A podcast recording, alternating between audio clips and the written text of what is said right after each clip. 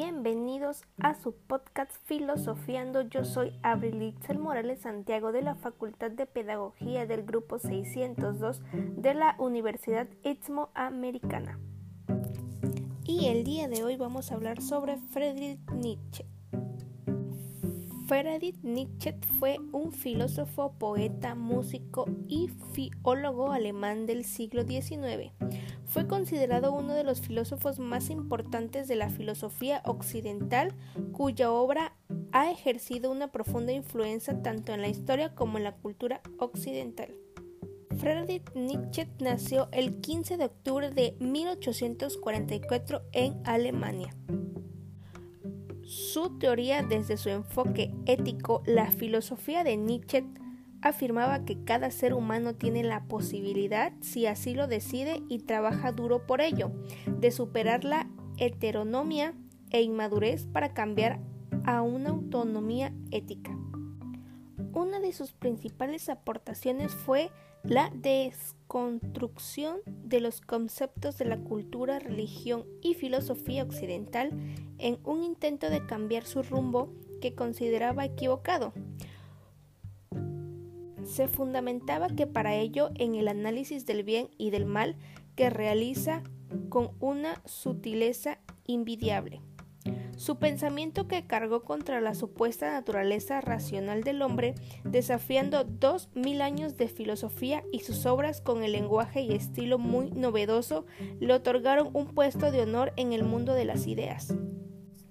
Y nosotros nos preguntamos cuál era el sentido de la vida para Nietzsche, pues el autor llega a la conclusión de que la vida está constituida, según Nietzsche, por un conjunto de fuerzas de contenido físico, biológico, superiores e independientes de cualquier realidad consciente e intencional. ¿Y qué visión tiene Nietzsche del ser humano?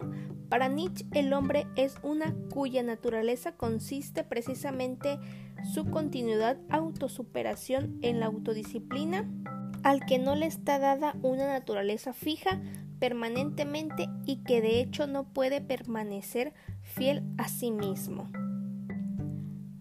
¿Qué opinaba Nietzsche de la existencia de Dios?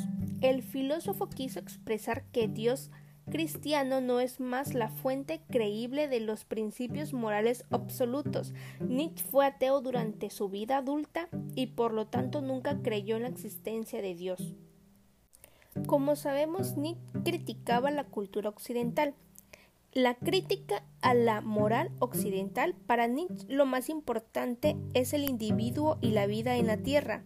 Lo contrario, el amor al prójimo, la piedad, la misericordia van en contra de los intereses del propio individuo y por lo tanto son valores negativos. También critica a la metafísica. Nietzsche define aquel nihilismo de aquel que ha matado a Dios y que no lo necesita como norma de la moral, el de aquel que se pone a sí mismo sus propios valores.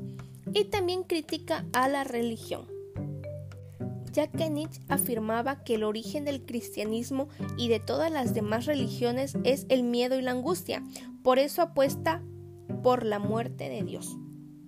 Y por último vamos a hablar sobre el superhombre. Para Nietzsche el hombre es solamente un paso hacia el superhombre. El superhombre es el hombre fuerte, el hombre dominador, el hombre egolatra que se enfrenta con Dios. Tras la muerte de Dios el hombre, cada hombre quien debe ocupar un lugar de Dios que ha muerto y a este hombre nuevo que se propone crear nuevos valores y determinar aquello que considere bueno o malo desde su percepción. Cuando el hombre se libera de todas las influencias y doctrinas que se ha impuesto y desde ese estado de pureza y voluntad establece su propio proyecto de vida según sus valores, entonces da origen al superhombre y se descubre la verdad de la existencia.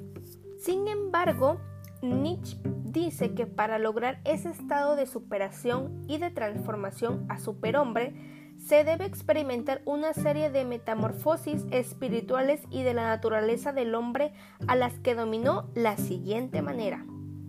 El camello simboliza al hombre europeo que sigue la moral tradicional por lo que soporta grandes cargas.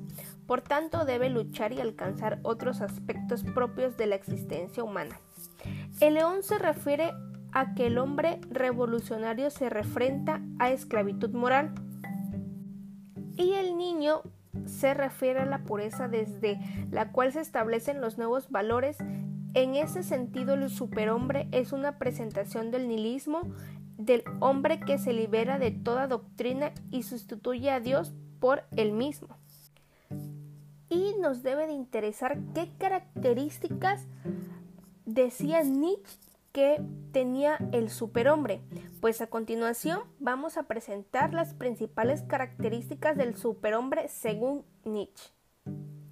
La transformación a superhombre requiere de poder a sí mismo.